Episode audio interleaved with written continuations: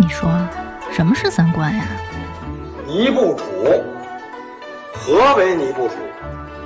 这是什么意思？我我我得查清楚，我要查清楚。三观不破不立，这怎么行啊？我可是黄花大闺女啊！那我们的三观是对是错呀？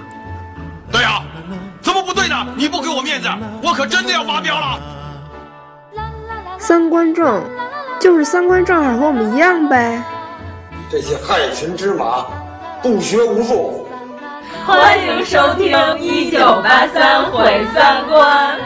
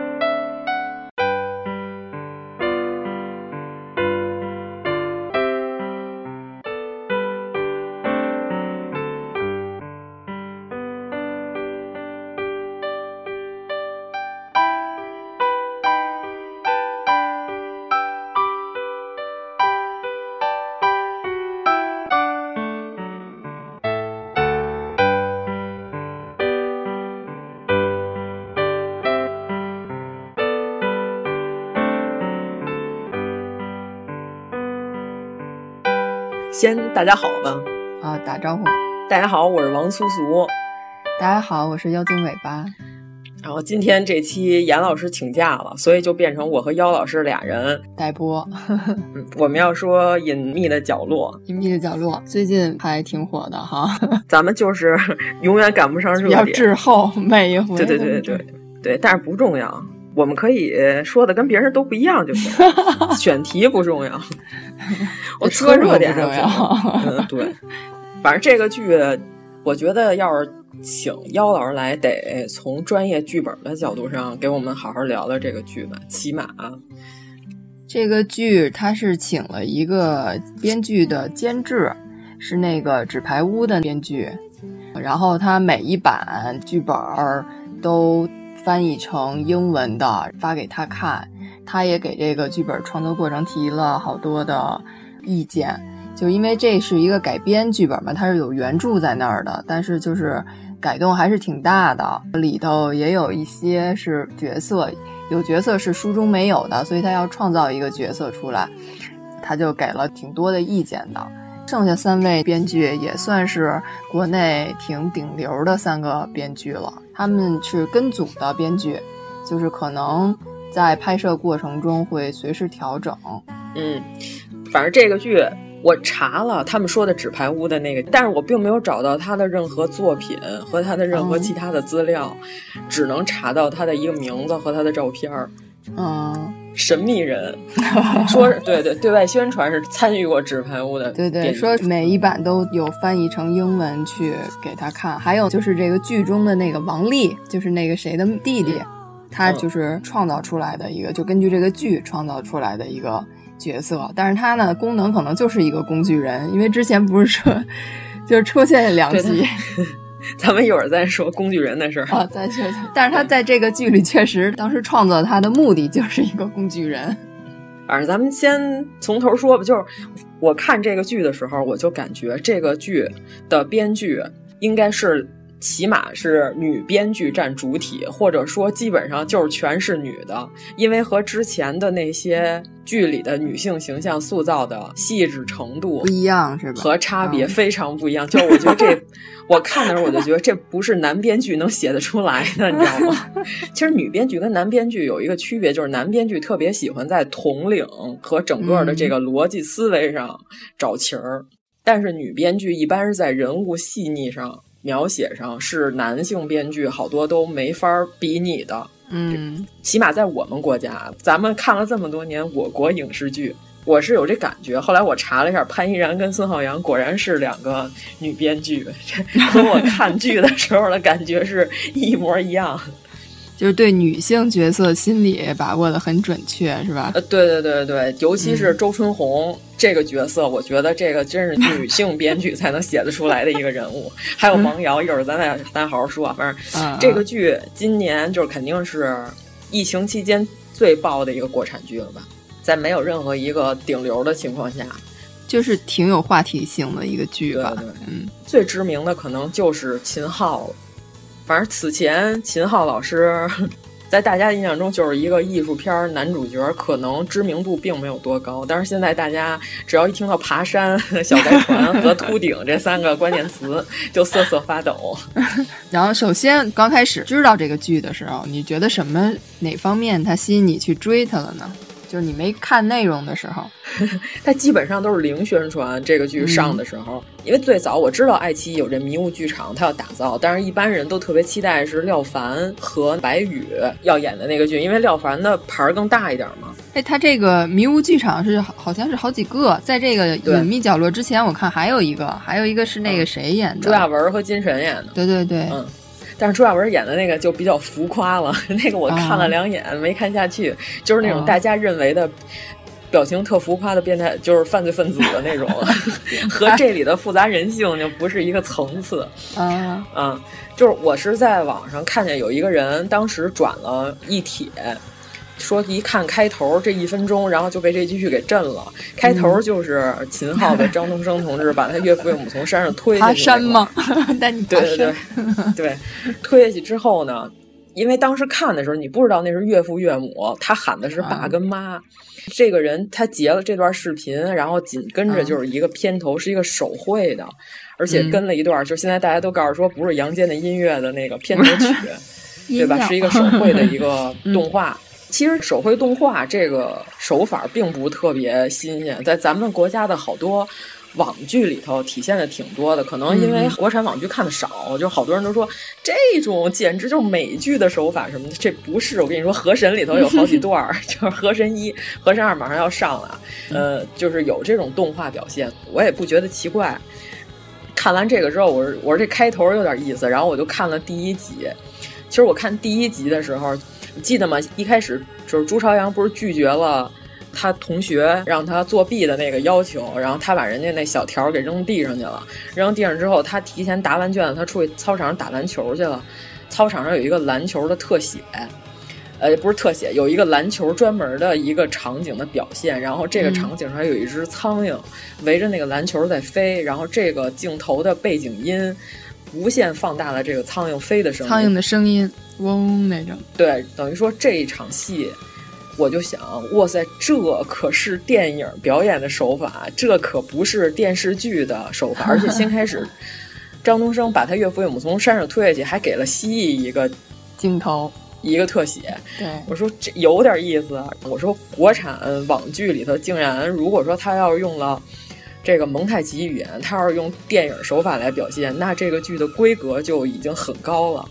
其实我就一开始就预示朱朝阳他是要黑化，哎，这也不能说黑化。其实我觉得这个剧的人物都是复杂的、两面性的。嗯、对，因为这导演辛爽他不是玩摇滚的吗？他们那几个互相之间都关系不错的那几个乐队的那些人吧，人家微博咱们平常也有一些关注，咱们也大概知道玩乐队的那些玩摇滚的人喜欢都是什么口味的剧，平常都看什么样的电影。然后我就觉得他开头那个。苍蝇的那个表现特别像《蝇王》嗯，你知道吗？就是《蝇王》可能不是特别有名的一个电影，呃，是一个英国作家的小说，对一个小说，然后他改编了两版电影，然后我我比较推荐那个老一点的那黑白版的，嗯、呃，重新拍的那个可能没有原来那个好，说的就是一帮小孩儿。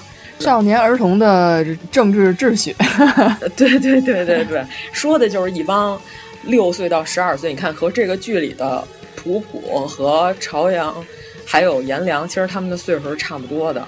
然后这帮孩子就是因为飞机失事困在一个荒岛上了，然后困到荒岛上之后，先开始是他们就是自我分配，按体力或者按智力什么的分出了三六九等，然后到后来就是这帮孩子逐渐就失控了，失控之后就是变得极其残忍。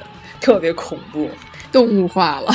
对对对，完全动物性了，说的就是儿童的内心。如果说这邪恶得到了一个机缘巧合的释放，它最终会变成什么样？然后这个剧叫《蝇王》，说的就是，呃，圣经里有一个恶魔。嗯，就是名字是以他的这个名字起的，嗯、大概就是说的是儿童动物性，所以我开始看他那篮球，因为他后边还有一场是朝阳甜品里边有一个苍蝇尸体的戏，呼应了一下。我说我靠，这个剧不会就说的这小孩黑化的故事吧？我就继续看了下去，发现那里边还是有不少电影蒙太奇语言啊，因为我吸引我去。嗯追这个剧是我先看了他一下，他那海报上的制作团队的名单，我一看，哟，我说都是电影人呀，嗯、就是监制啊、嗯、制片呀，都是电影人。你是不是看见韩三平你就想看？对呀、啊，就是韩三平、卢静什么的，嗯、都是一个电影团队的一个，还有包括他那个配乐的丁可，他也是给很多部电影做了配乐什么的。所以他是一个就是电影配置的，在拍一个网剧。哎，我说这个就还挺有意思的。嗯，因为网剧的审查没有上星剧那么严格，然后而且又是一个顶尖班底，我觉得这帮人就能制作出一个好剧。嗯，对吧？制片人是那个何俊毅，何俊毅是《地久天长》《物证之罪》，就是上一部，他是联合制片，有四个制片人。对对对。就是我觉得何俊毅在这里边负责的是人文这块的。嗯、你看那《地久天长》，然后《无证之罪》也是这个风格、这个调调。嗯，戴莹是唐探的制片，所以他就是负责的是悬疑、激动人心的这块。我感觉就是他们分工还挺明确的，都能看得出来。嗯就是反正一看这个团队，你就大概对这个有调性有一个大概的预期，我觉得是这样。嗯。嗯，是是是，哎，这个剧到现在过度解读是非常非常多的，啊、你知道吧？啊、就是在网上疯狂过度解读。但我觉得，因为这是一个就是值得大家讨论的一个剧，所以它才会有这么多的过度解读。嗯、对，好剧值得拥有过度，但是有点太过度了。有就是那三阶魔方跟四阶魔方那个，我确实有点惊着了。后来人家。现场剧组的人也说说，后来先开始那魔方我们玩丢了，然后后来我们换了一魔方扔那儿，我们也没注意，不知道网友都给解读成这样。我看他们发给我一条帖子，特别逗，最过分的过度解读，告诉说为什么朝阳要给普普跟颜良吃烧麦，证明他最后要把这两个人出卖。然后我说，我说谐音梗，这太混了，这个。哎呀。嗯，那咱们从哪儿说呢？那咱们就先从剧情开始说起吧，就是有大家讨论的比较激烈的几个点。嗯，一个是说这个到底朱朝阳有没有把他的妹妹朱晶晶从楼上推下去？怎么说？那你你先说吧。嗯，反正我是认为这个剧就是咱们已然是按照这个最高规格的电影。制作规格来看这个剧了，那我们就要按照电影编剧的规格来看这个剧情设计，对吧？嗯，我觉得这里的每一个人物都不是扁平的，就他不可能制造一个绝对黑化的人，因为他从头到尾他一直都在说的就是笛卡尔的结局有一个童话的和一个真实的，嗯、对吧？那个时期的朱朝阳不可能说真的就是直接把朱晶晶给推下去了，嗯。他那个时候还没到这个彻底黑化的这个阶段，但是普普后来又在信上给他写说，咱们俩的秘密我没跟颜良说，而且到最后的时候还有一个特写是在他窗台上，他那个树上挂了一截衣服是吧？朱晶晶那脖子上的那一片衣服，嗯、所以我觉得可能是朱晶晶当时在阳台上坚持了几秒。其实如果在那几秒他犹豫了，他如果伸手把他妹妹揪上来呢，朱晶晶可能还能活。但是他犹豫的时候，朱晶晶就掉下去了，就是这么几秒钟，见死不救呗。对对对，就是他伸手未必能把他救上来，但是他在犹豫的那几秒，他的人性就已经产生复杂情绪了。就是没构成刑事犯罪，但是要得到道德谴责。嗯、对对，而且他剧情里不是普普也后来又补了一句，说的是他要掉下去嘛，等于说他还有个时间差。他妹妹掉下去的时候，朱朝阳回到家之后，他不是在开始写日记了吗？这时候他滴了一滴鼻血，嗯、然后他手上沾上血了之后，他擦了一下去洗手。这个剧情我觉得可以理解成是，咱按隐喻的说法是他的内心世界他有矛盾，他认为这件事儿道德和良心上谴责自己，认为这个事儿他手上是沾了血，嗯但是又不是他直接把朱晶晶推下去，我觉得这个。比较合理，我不太相信，因为这个剧好像所有的这个主创都说了，他们还是希望小朋友内心世界还是有一定光明的点的，不要就是完全黑暗，嗯、对吧？人家、嗯、人家这么复杂的一个剧情设计，你不能就是说上来朱朝阳就是一坏逼，然后他就 就是奔着把他妹妹从楼上推下去拍的。反正我是觉得他没有这个性格铺垫，而且如果说。他那会儿，你要按照设计，他肯定不是提前设计好了把他妹从楼上推下去的，对吧？嗯，如果他从头到尾，他就是我就计划好了，我要这么干了，他心思这么缜密，这个和他后边那些表现也不一样。因为王瑶后来不是在他们家楼道里贴了那么多的，说他是杀人犯什么的啊，对，嗯、他是杀人凶手的，对，那些纸贴在楼道里，给他心里特别大的压力。嗯，他趴在床上哭，我觉得起码到这个时候为止，朱朝阳不是完全黑的人。嗯，但是他这么压抑，但是他没有一句反驳，就是他看到这贴满的这个，包括后来普普颜良帮他去铲那个时候，他没有一句说反驳，说不是我怎么样什么呀，只是很沉默，就是沉默，一直是沉默那种压抑的状态。就王瑶问他的时候，问他说是不是你推下去，他就说他不是我推下去的。对、啊，但是他就是他否认了这个不是我推，但是他并没有说这事儿和我没关系，无关。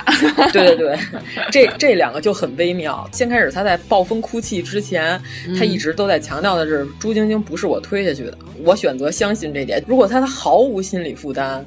因为朱晶晶出事儿的那个时候，她在和颜良跟普普在过生日，她还说今天是我最高兴、最快乐的一个生日，对吧？嗯、然后如果说她她能毫无人性到这个程度，就是她她妹真是她亲手推下去的，然后她还能在这儿美不滋儿的点事儿没有的过生日，那我觉得跟这个人物就有冲突了，就不是这个人物的性格设置了。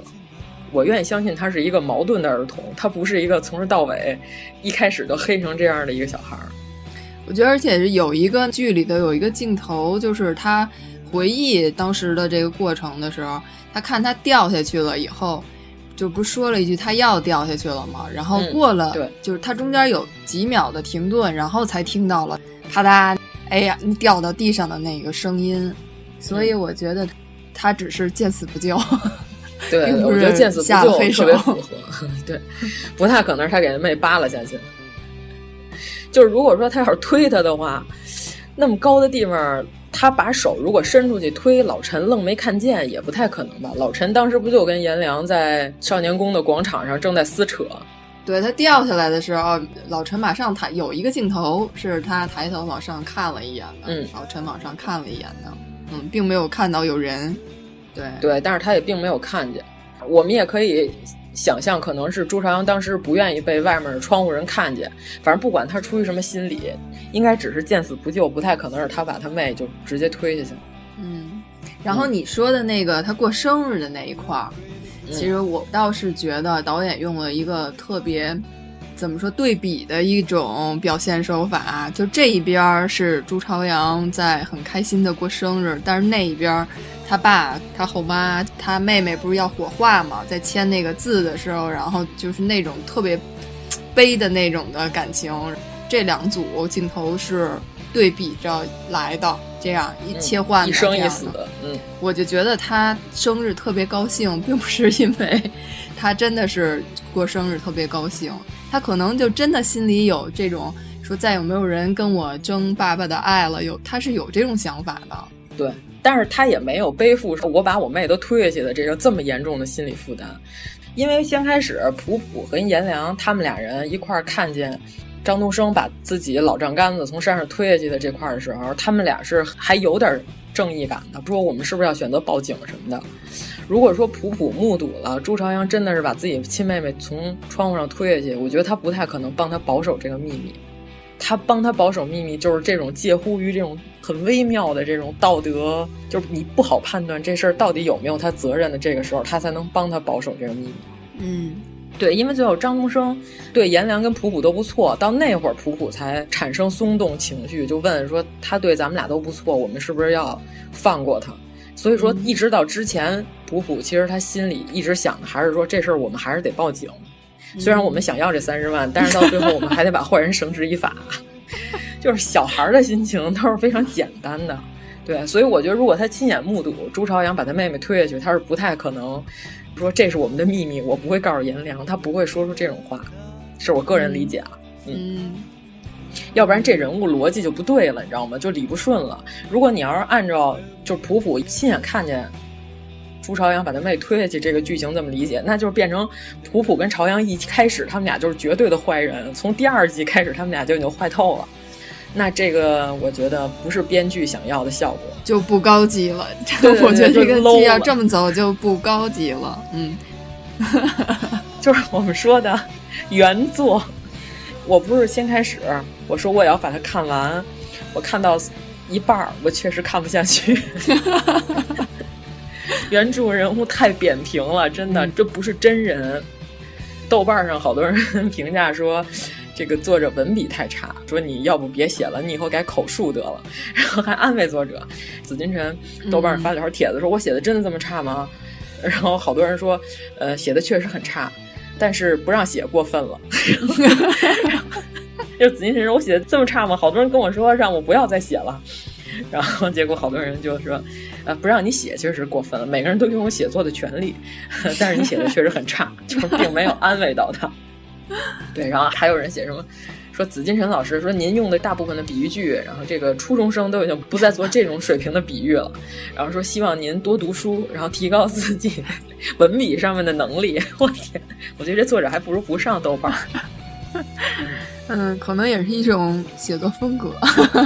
嗯，但是他的书被改编拍的不是还挺多的吗？他三部曲有两部都被拍出来了。坏小孩无证之罪，嗯，对，嗯，第三个咱没看啊，因为无证之罪原作我没看过。我看剧的话，就是有几个人物性格设置就有点生性，就是从我所谓的有点矛盾。但是这个剧就已经比之前的那个要平滑和顺溜了很多。嗯，就是编剧的贡献还是很大的，是吧？对，因为因为主创辛爽他采访的时候，他说了一段，他说我。整个这个小说我看完了，他说我最欣赏的是开头，张东升把父母推下去，被三个春游的孩子无意间目睹了。他说整个的这个感觉是我最欣赏的，由他来引发了整个故事。但是人家想体现的是一体两面，然后人辛爽直接说他视角是成魔成佛的这个概念。嗯，我想想，我举个什么样的例子？原著里边就是我认为完全不合逻辑的地方。就是它是很新奇特，这个是国产网络文学最喜欢用的一个地方。就是我要写一个悬疑凶杀，那样我就把这剧情编得离奇，人就坏就坏到出油，好就好到没边儿。然后这个人物性格极端的时候呢，这个剧情冲突就容易出得来，但是这个人就不真，就不是个真人。就是他那个里边写的。他是经过文学加工的人，就不是一个真实性的那种人，不高级的文学加工的人。哎，我们这么 diss 原作者真的好吗？但是他 他那里边写颜良是另外一个退休警察，后来变成了一个学校的教授。这个颜良在原剧里是个成年人，这里边出于颜良这个角色是一个小孩叫丁浩，他跟朝阳俩人说是小时候是发小，然后他回来又来找他。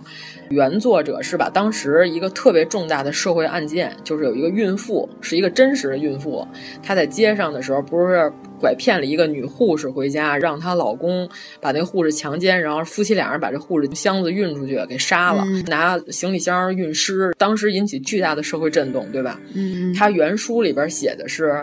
朝阳和这个丁浩俩人好多年没见了，他们俩又见面的时候，朝阳完全不知道丁浩为什么消失了这几年，这就不合理，这完全不合理。哎，就这个案子，它是在一个偏远的地区发生的，但是这个案子出了之后，是不是全国轰动了？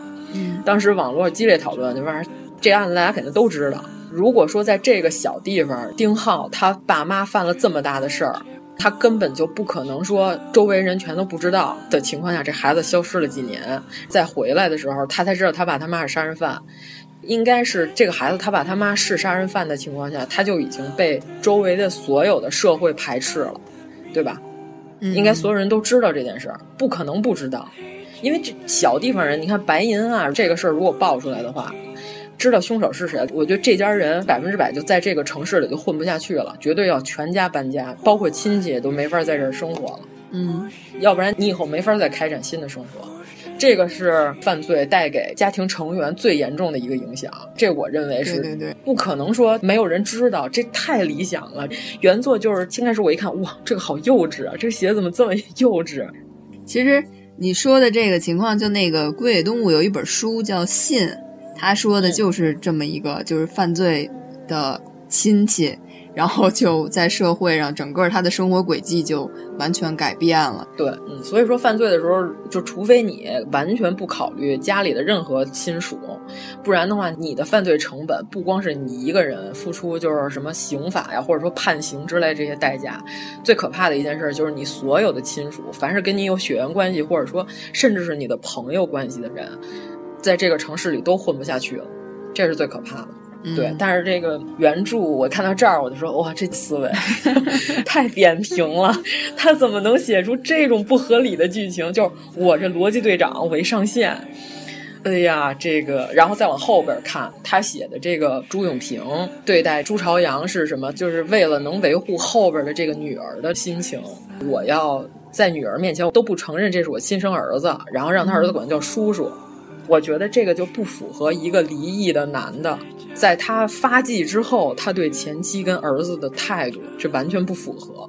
就是他没有必要隐瞒对，这段婚姻和这个这个，对他没有必要，因为他也不是说要靠媳妇儿活着那种的。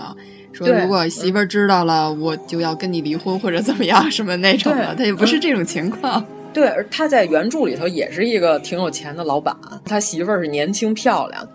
对呀、按逻辑来说，那不是应该更重视儿子吗？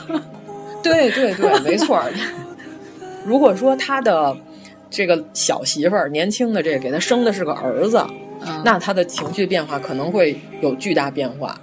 对吧？因为咱们现在这个剧里头设定已经变成了广东，咱不是说打击，但是在这一代确实，沿海一带，对对对，重男轻女的这个思想，我觉得是比较严重的吧。咱不说特别严重，但是是很有重男轻女思想。所以我觉得这个剧里头，他对他儿子这个情绪是朱永平对那个朱朝阳的情绪是完全符合生活的。就是他又亏欠，但是他又不能过于亲近，因为毕竟那是前妻啊，他又有新的家庭了，这个是人类真实的反应。原著里的这个就十分 不合理。就如果说你后来发家，你是靠这小媳妇儿发的家，你忍气吞声，你不能承认我原来还有个儿子，我也对前老婆不好。对吧？这个有些合理，但是这个书我就看到这儿我说，哇，这个好扁平啊！为什么是这样？他就为了制造，我都能看得出来，就是为了让他后面能把他爸杀了，所以得造一个理由。对对对，就是他爸太坏了。对对对，就是书里头就为什么我为什么要把我妹推下？这书里头写的是朱朝阳把朱晶晶从窗户上推下去，是因为我恨他们俩。他让我爸都不认我，后妈也不能叫后妈，这是我爸娶的小媳妇儿，对我也特别狠。妹妹也管我叫私生子。他那里边有一个剧情，就是他原著里边是他妹妹就是说：“我妈说了，你是我爸爸的私生子，你妈才是破我们家家庭的坏女人。”说完这句话，朱朝阳就不乐意了。但是这个这不符合常理。也不太符合人类的这个价值观。就如果说把这些矛盾都去掉了，朱朝阳把朱晶晶从楼上推下去的可能性就更小了，对吧？嗯，他是一个正常的，年年都考年级第一的学生，不太可能因为他妹妹把他的耐克鞋踩了个脚印儿，他就萌生杀意。这个是，嗯，反正我就算他妹妹当时。在楼上喊刺激他，他也不会。嗯、我是这么认为。嗯，所以剧中的对人物塑造是都是把他们合理化了的，就是因为人本身其实就是复杂的。嗯，你的人性就是复杂，他就是每一个人都是多面的，他不可能单纯的坏、单纯的好是怎么样的，他一定是一个人，他存在着很多种情绪在里面。原著就是过于。为了怎么样，然后来设定一个性格，但是这个剧就把它变得合理化了，他一下这个人物就立住了，就每一个人他都是有他的行动轨迹的，对，两面性的。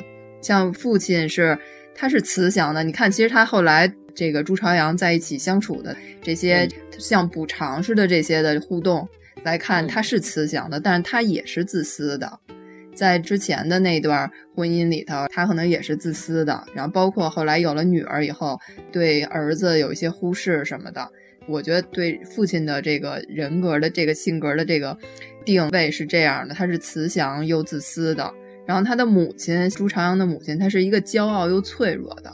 她很骄傲，她因为她爸爸过错就不原谅他。离了婚以后，但是她又是一个女性，她又是一个那种特别脆弱的。很敏感的这样的一个妈妈，对，然后因为朱朝阳不是跟他妈吵架的时候说了吗？他说是你非得要离的婚，他说你以为我小的时候记不住这些事儿，其实我全都能记住。而且就是在周春红跟王瑶真正因为朱朝阳就俩人在街上撕头发，就是互扯头花那段戏之前，他们俩没有那么尖锐的矛盾，不是说那种就不是说什么我见着你就你死我活了，甚至朱晶晶死的时候。周春红还给王瑶递了面巾纸，让他擦眼泪。就是他们俩还是一个平和的互动的关系，就是没有那么对激烈。嗯，对对对。所以我觉得，如果你要把这个剧当成你认为它是高级的，你就不要理解的特别扁平。好多电视剧是有这种扁平的人，但是那是一些扁平的剧。就是我们 这个剧，既然我们认为它是值九分的剧，哎，现在豆瓣八点九了。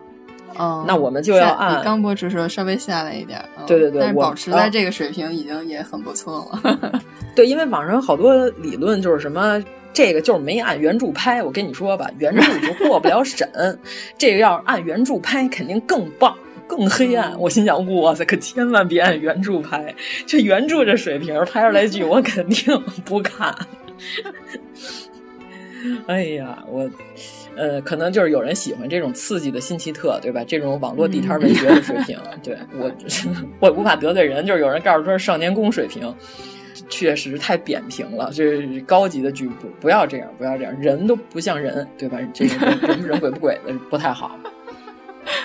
对，所以我认为几乎可以把现在这个剧跟原著当成一个平行空间里头这些人按照正常人的逻辑轨迹在进行的一个更合理的故事。所以咱们以这个为开头，咱们就可以接着说哈。哎，我跟你说，这个剧真的是无比真实。嗯嗯嗯。呃，上一期节目我们也说了，就是群里头有几个群友是类似于朱朝阳这种离异家庭。他就说说朱永平对待朱朝阳的所有的这些动作、表情，以及这个互动太真实了。他说这个就是一个离异的爹对待儿子的态度。朱朝阳坐他爸车，嗯，然后他还问他你怎么不坐副驾驶了？你以前特别爱坐副驾驶。但是他前面那个车上挂的照片是王瑶、朱晶晶挂了一个新的家庭的一个全家福。对，然后这个时候给了一个景别，就是。最前的前景是三口人的照片儿然后是朱永平，到后边是朱朝阳，就是这个剧情。如果按照一般的这种扁平电视剧拍的话，他一定又得拍什么既一家人其乐融融，然后朱朝阳在角落里 可怜的观看，然后再上车。他爸问你以前爱坐副驾，你怎么不坐了？这个剧用一个镜头就把所有的这些矛盾都解决了。嗯，这就是高级跟低级的区别。这就是电影感。我们说这部剧为什么有电影感？对，这就是完成度，就是让你看的就是这些，就是可以用画面去描述的情节，绝不用台词来完成。对，最 low 的就是用旁白，用旁白呢都是孙敬修讲故事。对，就是海的女儿，对，在大海的深处，特别让人受不了的这种剧都爱这么用。就如果我们承认这个剧是个高级的剧。电影感的剧，那我们 就是要这样看它，它就是这么高级。这不是咱们群友里头有人说，就是这个张颂文这个眼神儿，就用从后视镜里偷看他儿子一眼，然后马上又不敢看了的这个眼神太真实了。就说我从我父亲的身上见过，或者是怎样。就原著吧，我看到这段的时候，我就觉得原作者可能还没当爹，起码他写这小说的时候还没当爹。他也不太注意观察生活，他主要的专注点是在创造悬疑的怎么破案的这个上面。嗯，这种推理你看到最后是确实很爽，就抓到凶手之类的，但是就是因为扁平的剧情设置太多，让我实在看不下去。对不起，我只看了一半，后来怎么着我不知道，我不想看了，我睡着了两次。哎呦，我这两天看了好几本讲历史的议论文，我都没睡着，看得我津津有味的。我天，这个我看到一半睡着两次。嗯。而且刚才说的就这一场戏，我觉得就传达出来的信息就太多了。嗯、就一个是那个从后视镜看儿子的这个一个眼神儿，还有这个前面挂着的他新的家庭的全家福，然后到后来的这妻子打电话，他接电话一听是他这个现任妻子的时候，那样非常不自觉的往后瞟了一眼那个眼神儿，哎呦，简直太真实了，嗯、无比真实。其实就是他也不是忽略原来的家庭，咱们可以这么理解：所有的男的啊，反正这这按我我们的理解啊，所有男的最怕的什么是乱，他最想要的是生活的平静。嗯、只要你们这俩人平平稳稳的，不要 PK，不要撕逼，不要打架，对吧？这个就是我最追求的。然后我宁肯和我这帮。一块儿开水产店的哥们儿们打牌，我也不是很想回家面对这个乱。就你看后来王瑶女性直觉嘛，她一直认为朱晶晶这事儿有关系的时候，她一直在说的是不要闹了，她不追求真相。你发现了吗？成年的已婚男性，大部分寻求的是人生的平静，就是你只要都好好的，这个生活我就春风得意了。就是你们不要每天都打的花胡脑子出来当街撕头花什么的这种，这是他追求的。咱们一会儿再接着说，他对他女儿朱晶晶也有愧疚，这个是肯定的。呃，一个是关于这个朱朝阳有没有把妹妹推下楼这件事儿，这个算咱们算聊完了哈。嗯，然后还有想想他们还有说，就最后关于这个颜良、普普、老陈到底死没死，好多人都在讨论这个哈。其实我觉得这个剧啊，没有必要讨论这个。就是你认为它是什么样，它就是什么样。对，因为你看他这个剧里头始终贯穿的这个笛卡尔的故事，就是这个百岁山广告这个情节。嗯、然后，哎，好多人都当时 景甜百岁山演这广告时，好多人都说，嗯、什么意思呀？公主怎么坐着坐着车路路过看一老头儿，过去就跟他聊天儿，然后这广告没看懂。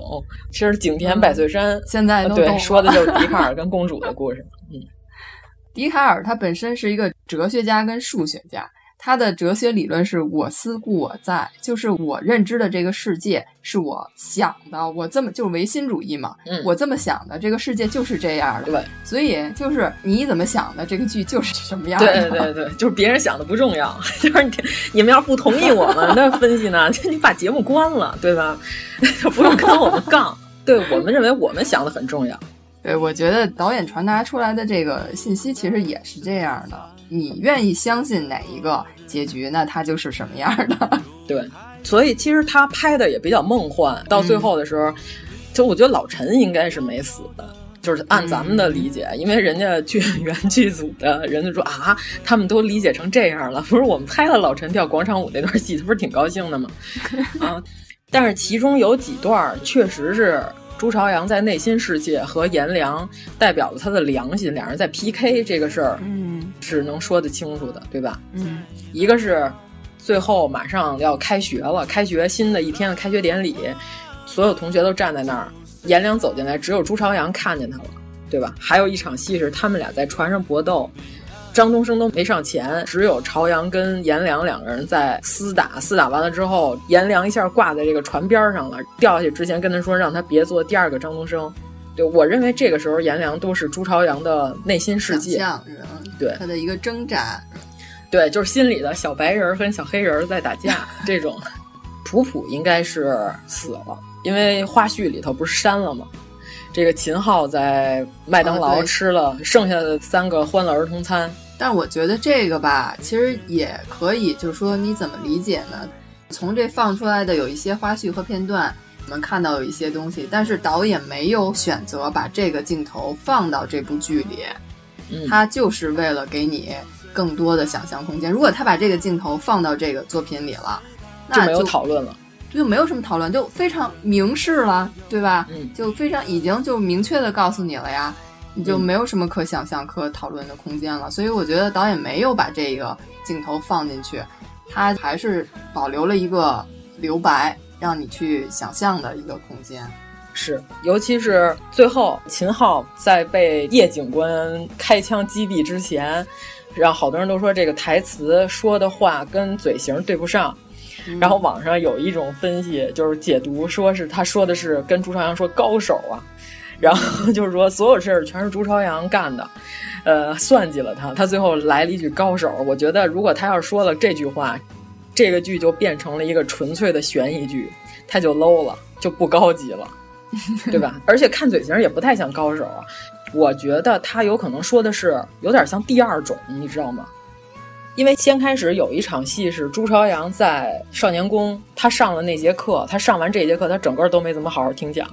但是到最后的时候，他要和张东升谈这个关于这个三十万和卡的事儿的时候，他问了一个问题，他说：“张老师，那你相信哪一个结局？”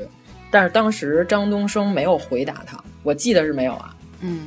有有可能我看的不仔细，我觉得张东升其实也是，待会儿咱们再说他吧。然后 也是一个复杂的一个人物。对，那他肯定是复杂。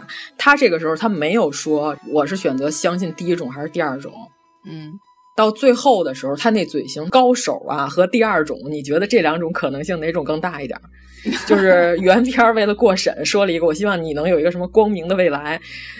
但是你觉得我刚刚说的这两种哪种更可能？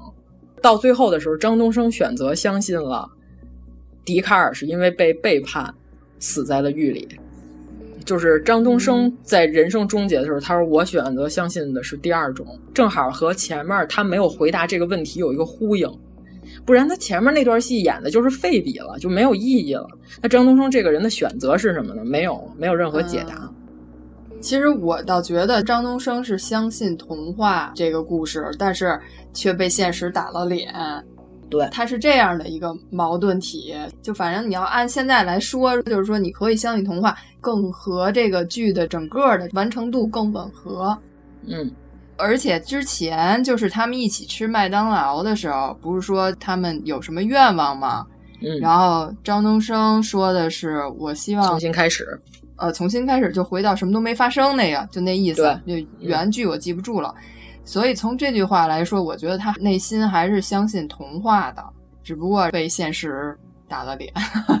对，所以我觉得他最后他在临死之前跟朱朝阳说：“我相信第二种，有可能会对朱朝阳进行一种精神上的冲击，就是因为他幻想里的颜良跟他说：‘你别当张东升’，他有可能会选择变成童话结局的那个他自己。嗯，这样就更符合这个主题，就是从头到尾都在说笛卡尔这这事儿。就如果他变成……张东升临死之前跟朱朝阳说：“高手啊，这事儿我真这接受不了。我觉得这是周星驰的电影，不是 不是这个剧的调儿。嗯，其实我看到这块儿的时候，我其实并不纠结，嗯、就是他这一块儿是他想象啊，还是真实啊？然后还有他这个最后说的是什么？嗯、我就是觉得这样就挺好的，留足了空间。”让大家去思考，大家去想象，我觉得很好，很高级。就是我可能是站在这个剧之外，就没有过多的去考虑这个这个情节的这个问题，思考完成度的问题。对我就是还是站在思考完成度的问题，我觉得这样挺好。嗯，嗯对，有一种声音是这要是完全按原著拍就好啦的这种，更黑暗就更好。呃，这个呃，从来一个影视剧并不是说它拍的巨黑暗，更黑暗，嗯、所有人都全是坏逼，然后这种剧就 并不高级。不是你如果是这样的走向，那这个人物的性格一定是偏激扁平的，就是他没有那么复杂。那没有那么复杂，那他就不是人性。嗯，哎，这个剧有点像昆汀的电影哈。如果要是按照他们说的，嗯、所有人都是混蛋，这是昆汀的电影。那可以，那可以，就是像到最后时候变成这个朱朝阳拿出这个除草机，或者说是这个 德德州电锯，然后把张东升给切成四块儿啊，这个 那就真是播不了了。就是拿出火焰枪，拿出火焰枪把张东升从船上直接喷到海里，然后着着火，张东升从此覆灭。这个是昆汀的电影，我相信不是辛爽想要的效果。虽然这是一个年轻的第一次当。长剧长片导演的这个导演，但是我们相信他不是这个的调调，因为 导演之前采访，导演说他特爱看贫嘴张大民，然后我觉得导演导演喜欢看《渴望》跟贫嘴张大民，他认为这是、所以很生活，他的人物都很生活。对，导演认为这俩剧是中国电视剧艺术史上的高峰，然后对对对对，导演是这个思路的，嗯嗯。你要纯粹的黑暗呢，那个那你要追求极致，那也是一种艺术表演风格。但是这显然不是这个剧一开始就不是，对，所以我觉得不存在什么为了过审，我们勉强拍一个剧情、一个结局，呃，骗这个过审的人。过审的人也不是傻子，嗯，也也有可能没看出来啊，这个也是有可能的。据说当时这个这《盗梦空间》一刀没剪，就是因为过审的人没看懂，不知道是真的假的。不知道从哪儿剪，一点没看懂。嗯，反正这个剧是我们能看得出来，爱奇艺是有野心的，以后要打造这个高质量网剧，好像据说是像奈飞的这个风格思路上发展哈。嗯，也不是所有的美剧都是好剧，美剧也有 也有垃圾，也有差的。嗯，但是他就是想，我们能不能说？你为什么觉得美剧好看？觉得这个日剧、什么韩剧都比国产剧好？是因为他们在一个基准水平线上，有可能说这一年我百分之三十的精品，咱们呢就是这一年可能就呃一二三四五六个爆出来的，剩下的都不太精品。反正爱奇艺是希望能把这个整体水平提升，我们拉上去，就别都是这个流量，对吧？这个也不好好演，就为了扎个钱。爱奇艺可能在做的事情是，原来这个剧的平均水平，比如说是四十分，现在呢，嗯、我们把它提高到六十分，对，我们拉到及格线，嗯、然后再百花齐放。对，因为这个剧它是单集制作成本是挺高的一个顶配了，这十二集它拍了七十七天，嗯，网上大部分的上星剧的七十集的上星剧，嗯，咱就不说是哪个了，就是非常糟糕的那些上星剧。的拍摄成本时间也是三个月，嗯，这就相当于这个剧两个多月，将近三个月的时间里边，我们只拍了十二集，嗯，这个精良程度和那些七十集的那些垃圾比起来，那就是完全不是一个水平了。我觉得其实这是网剧的一个优势所在。嗯，虽然它是十二集的一个剧，但是基本上它的按体量来算是两集就差不多是一部电影儿。它在十二集里头就相当于是拍了六部电影儿，因为它的这个工作量，两集跟一部电影是差不多的。就是你又得到了一个非常丰富的一个故事情节，又不是一个很长的一个剧集。嗯。而且它这个剧第一集是一个多小时，其中有几集是三四十分钟就结束了。还有人问是不是这个剧原来是每一集都是一个小时，然后有的是因为过审问题给剪成这样。人家主创澄清了，人家说我们是按剧情打点儿，我们每集都有一个主题。主题对，有一集主题叫苍蝇吧，我也没记错。还有什么日记，嗯、还有母燃烧，还有燃烧，对对对，嗯。呃，局外人，我记得、嗯。然后他说，我们是按剧情来打点儿的，我们绝不是因为说你要给我这一个小时给我减去二十分钟凑数。对，不是为了凑数。所有的剧集表现，他拍出来，他就是为了能把这片放出来就来的。说我不是说咱我为我痛快就完了，这个投资人的钱活该，嗯、我就想拍成什么样作妖的那个过不了审，就赖这个迫害，就赖人那个审查机构，这个是非常任性的表现。人家都是奔着这个剧能呈现出来来走的，所以说我不太认为他有什么特别偏激的二十分钟国家不让放的这个剧情出现。所以说我认同主创说的这个，说我们这个剧这一集它就是三十多分钟，嗯，他认为就这一个主题，就这个时间、这个长度的时间已经足够表达上了。嗯、对，不需要一个小时，已经表达出我想表达的东西了，那我就这么长时间。嗯，然后网上还有一个过度解读啊，咱把这个讨论完，我估计就没有什么大矛盾了。还有一个过度解读是普普压根儿没有弟弟，他弟弟早死了。嗯所以说，这个普普的这三十万是为了自己要的。如果按照他们这个剧情理解的话，那从一开始普普就是坏人，对吧？嗯，原著好像是这么设定的。对，原著里没有弟弟，原著里就没有弟弟这个人。哦，他这里的意思是说，普普编出了一个弟弟、哦、要治病，来骗了颜良跟朱朝阳。理由是什么呢？理由是。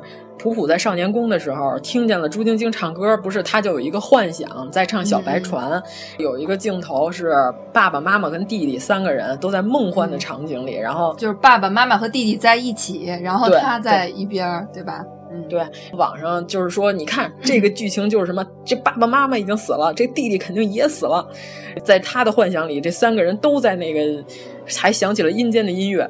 B 站上有一个人叫 Director 鹤立云端，是一个导演，他是按电影镜头语言分析的，我觉得分析的非常到位。他说：“你看啊，普普他是背冲着他们一家三口，然后这个时候呢，镜头给了一个推过来的镜头，等于说是一个三角形。哦，我知道了，只照到了爸爸妈妈和普普，是吧？就是普普把那个弟弟把弟弟挡住了，啊、对。”这个镜头我也注意到，然后他说，这个镜头的意思是说，嗯、其实，在普普的心里，他希望爸爸妈妈重视他，和重视弟弟是一样的。嗯、又是一个重男轻女的故事，那倒不一定吧。就是他认为的，肯定在这个一个稳定的家庭里，其实他是被忽视的。嗯、他想取代弟弟在父母心中的那个位置。他认为这个家里头有他有爸爸妈妈是一个非常稳定的一个三角形，就是那构图是一个大正三角。嗯，对，如果我觉得按照镜头语言这么理解，非常合理。反正比这个弟弟已经死了，这都是普普编出来的这事儿要合理。嗯，因为后面没有任何剧情呼应，就是普普说这都是假的，嗯、这都是我编的。如果说这弟弟这事儿假的，他跟颜良俩人要没赶上那场台风，他们俩就已经带着钱就已经见到他弟弟了。那你要说真正到了那儿没弟弟这事儿，他怎么跟颜良解释啊？对吧？这不就解释不清楚了吗？他中间没有表现出任何就是我不想去，就咱咱别走了，对吧？他很坚定的他要去救弟弟，这所以说他弟弟不太可能是虚构的。网上有一种论调，就是说其实这里头最有心计的是普普，他是推动一切故事发展，他从来不去行动的这样的这么一个人，就是有点幕后的那个 boss，他很了解每个人的想法，有这样一种的论调。哎，咱说出大天儿去，张东升把他老丈杆子推下山这个事儿，哼不能也是普普指使的吧？这是一个巧合引起了故事，对吧？它是个偶然的开始，它不是个必然。那你要说没有张东升这事儿，他从哪儿讹这三十万去？他不就没有这钱了吗？就先开始颜良儿童的世界非常简单，他还认为能跟他爸原来的哥们儿手上能借着这三十万呢，人家不借他之后，他们俩不就没辙了吗？对吧？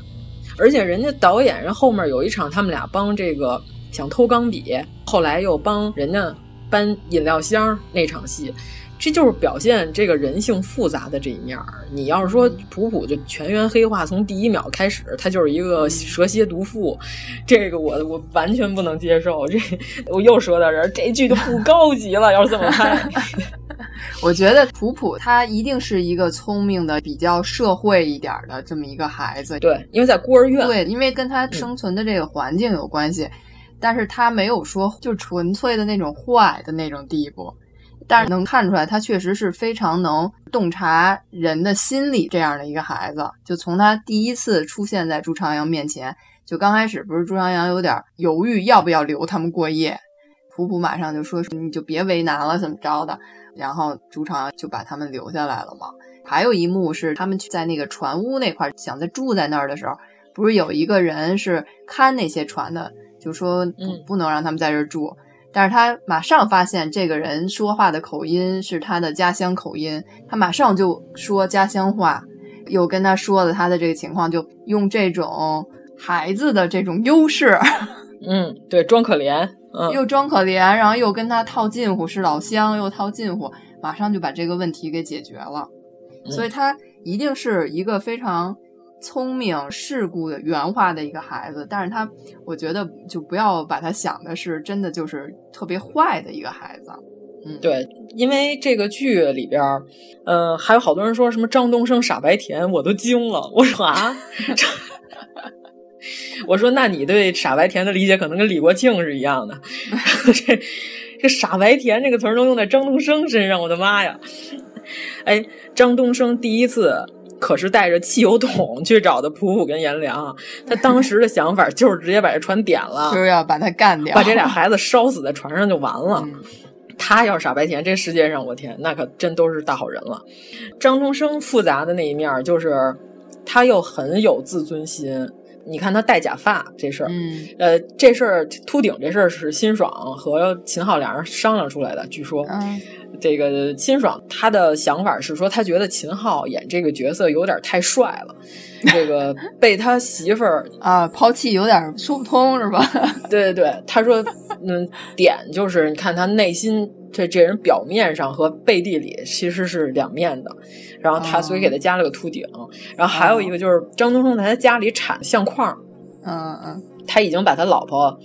吃完了这个降糖药之后，让他老婆淹死了，做出了意外的这个现象，然后把他老婆弄死在大海里了。那块儿说他回去开始铲他们家的结婚的那相框，他那会儿我觉得他认为婚姻对于他来说，这是他人生中过去的一个污渍、污点吗？就像在墙上的那个框一样，他想把它擦下去，擦半天擦不下去，又拿铲子铲，结果铲完之后那痕迹更明显。他越想掩盖真相，他越想把他之前杀人的这些事，结果反而对越明显。嗯、这这个张东升从我觉得从这一开始就证明这大哥最后肯定是必死无疑了。这个他最后肯定是这事儿越办越糟糕。我觉得大家对张东升产生好感，可能是因为最后就他跟普普。有一些互动之间的互动，然后而且他不是原来希望他有跟妻子有个孩子，有个女儿什么的。对，彩蛋里，嗯，对，就这一块儿可能大家就觉得他是一个温柔的杀人犯，但是我觉得就张东升这个人，他是偏执、疯狂，嗯、然后有一些自卑，就是那个。秃顶嘛，设定的那个秃顶，啊、因为我觉得上门女婿嘛，混的不好。对呀、啊，就如果只是离婚这件事儿，嗯、我觉得不至于把他逼得去杀人。对，还是还有他媳妇儿出轨。其实他的性格里头，他是有这种缺陷的，他是有自卑的地方的，所以才会导致他发现这件事以后反应这么的过激。嗯、而且我觉得他一点都不可怜。你想，那你的。地位在家庭的地位都是这样的，你还要抱着这段婚姻不放手，那为什么呢？对不对？我觉得就是因为他跟他媳妇儿在一起，他认为是为了爱情，其实他也是有所图的。嗯，而且他不是一直在强调笛卡尔第二个死因是因为背叛吗？我觉得他这个人道德洁癖就是偏执的点是他不能接受别人背叛他。你看他发现他媳妇儿。跟别的男的好了之后，然后他就直接把他媳妇儿给要死了。其实先开始他操着他老丈杆子那个葬礼的时候，他媳妇儿不是抱着他哭。这哎，这场戏秦昊演的特别好，就是他在阳台上，阳台上是吧？那是他自己家的。那场戏是他自己家的，他在他自己家阳台上抚摸那些花草，嗯、是吧？吃苹果，对，然后开心坐在那椅子上，就是那个。他没哎，这个人从头到尾没有说我有大的动作，然后我、嗯、我美不滋儿是吧？我美滋滋儿，我笑出声没有。但是他那个整个肢体语言表现的是，哇，他这会儿是他全剧里边春风得意的一场戏，嗯，演的好。秦昊的这场戏还不错，剩下那戏我觉得就是是秦昊的水平，并没有超出我的预期。但是说辛爽导演还是挺给演员空间的。其实好多场景的戏是让演员自己发挥的，嗯、就是秦昊这场阳台上的戏就是自己发挥的。辛爽说：“我想在这块儿加一个内容，但是我没想好怎么拍怎么加。”后来秦昊就说：“那我发挥一下怎么样的？”然后后来就有了这场戏。这里边能看出来好多都是即兴表演。嗯、就是因为张颂文，哇，我要说到张颂文了。张颂文演的太好了，我的天呐！张颂文他说过这个打牌，大家这个梗应该都知道了。他说原剧里写的是打麻将，但是效益不好的这个场子才会打麻将，因为一圈浪费时间很多。我们打牌就是速战速决，这个是符合一个呃效益很好的场子的这个特点。但是这场戏开拍就是所有的现场剧组的人在调灯的时候，张颂文已经带着所有这几个演员就开始打牌了。他说我们就先打着，说你甭管我们，说这场戏就是我们自己来互动。从架灯到完成，他们已经打了二十多分钟的牌了，所以到开始在开拍的时候，那就真的是在拍他们打牌。这个戏就是一气呵成。辛爽自己都说说这场戏拍出来之后，他说哇，这个绝了。他说我看的时候就绝了，所有的人看完都会认为太真了。嗯，我就是说，这个张颂文是在这个电视剧里过日子的人，就是他的很多反应就不是不是剧本里会写到的。他的反应全是这个人物，他就应该这样，他就发挥了出来。他带朱朝阳去买鞋那块儿，然后朱朝阳还小心翼翼的不敢踩，然后他说没事折他折他。哇，这两句说的太自然了，我的妈呀，这是什么演员？太可怕了，我的天！然后还有就是他那一场那个哭戏。一个是吃馄饨的哭戏，一个是他刚在医院里头签了他闺女的死亡证明，要火化。他在医院里不是周春红也过来探望来了，嗯，他在医院里头抱着朱朝阳在那哭，这场哭戏我就说非常真实。此前很多电视剧里头演的这种，随便举个例子，我想想谁啊，就是让人非常崩溃的哭戏，就是那个那个叫什么？是叫沈月吗？他在他妈灵堂里那场戏，我知道你挺难受的，整个剧组的人看的也挺难受的。咱要不咱别演了？哎呀，还有人告诉这是炸裂的演技，我的天，就把我炸了算了。就是 就是真实的哭泣，就是张颂文这么演的，没有生活。我觉得就是不是演，他就是那个人就是那样，他就是这个角色这样。对，我觉得这是演员的最高境界。就不是在表演了，他已经变成这个人了。对我说，他就是在这剧里过日子嘛，特别可怕。就是你给这情绪反馈，我该哭了，我哭，这个是基本水平。张颂文这个就已经是高级的了，这个演的真好。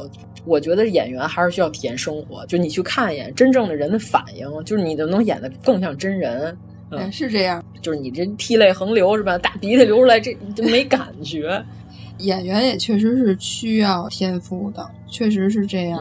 嗯，而且他后边那场吃馄饨的戏，不是他说的吗？嗯，他把他女儿的那一份，他本来放在垃圾桶上了。对，那场戏也特别的好。对，那是他家的，就是他去买夜宵，那个老板就说老样子嘛，然后就给他打了三份，是吧？嗯。后来结果他怕带回去，妻子又伤心又会闹啊什么的，后来就把那份。扔在垃圾桶上，他本来想扔在垃圾桶上，然后后来呢，他又觉得，他说这不就相当于我把我女儿给扔了吗？他又把那盒馄饨拿回去，坐在馄饨摊上给吃完了。对对对，然后这场戏，我的妈！他采访的时候，他还不是说吗？他说，他说我调动情绪，就是说，他说我的母亲就是去世的时候是有一些意外，然后他说，他说那几天我的情绪就是我都。不能面对，他说我每天就是昏昏沉沉的整个人，就是我醒了之后，我有的时候我希望这些都是假的，就根本就没有这些事儿。我母亲没去世，他说我演的时候我把这个情绪带进去，这个母亲都这样了，他说更何况是女儿呢？死了女儿的这个感觉肯定跟死了母亲的这感觉又不一样。嗯，他自己看摄像机回放的时候，哇塞，张颂文自己看的时候自己都在那哭。我的天！我看这个花絮，我说我所有的这个剧组的人，如果你能碰着这样的演员和你一起演戏，哇塞，那简直就是你上辈子祖宗给你积八辈德！我跟你说吧，就张颂文演那《风雨云》的时候，他在那里不是跟宋佳一场结婚的戏吗？俩人合影，他比宋佳稍微矮一点演婚礼，说啊来来，一家人过来合个影，然后新郎新娘合影，他还颠了个脚。在照相的那一瞬间，他踮了个脚，那样他比新娘子能高一点。这个动作绝不可能是剧本里写的，我跟你说吧，这就是他自己加的，太好了，太真了，我的 天！这些小动作，对，就是这些细节，就你看完之后，我的，灵魂暴击！你就说我靠，就反正这个剧，我认为张颂文是全剧的演技高峰，你觉得了吗？巅峰是吗？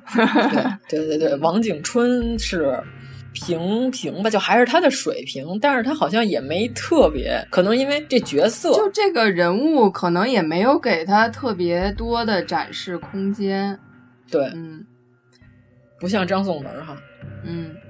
我觉得老陈的这个角色，他相对于猪爸爸的这个角色的复杂性没有那么高，还是没有那么复杂人物性格，正义可爱的退休领导。对，张颂文张老师是哪的人呀？他是广东人吗？对，他是广东人。因为我觉得他的广东话就说的 特别自然。我说 广东话说的好好呀。他是广东人，嗯，哦，是广东人啊，嗯，对。这部戏里头还有挺多几个吃东西的场面，还都挺好的。一个是那个猪爸爸吃馄饨这一场，然后还有那个张东升削苹果，拿刀削苹果，然后拿刀切扎着吃苹果。对对对。然后还有颜良吃梨，坐在那儿，他爸爸不是给了他一个梨，他拿着那个梨吃梨。然后还有就是那个周春红吃橘子，哎呦，我觉得这几张吃戏真的都，还有朱朝阳吃甜品，嗯啊，就就每一幕都表达出了不同的这种的人物当时的这种心境，嗯，就是要吃这个东西，我们是要干什么？嗯，这个戏不是为了拖时长，我们每一场吃东西的戏也很重要，都是要表现人物的，对对，而包括朱朝阳喝奶。康给喝了，就是他先开始，他说我待会儿再喝。他妈就说你的意思就是不需要我照顾你了，对吧？然后他一下就给周了。就是所有的吃东西的戏都是，嗯，有所指、有所暗示的，对，都是对推动剧情、表现人物都是有用的，就没有一个镜头是废镜头，对吧？嗯嗯，对。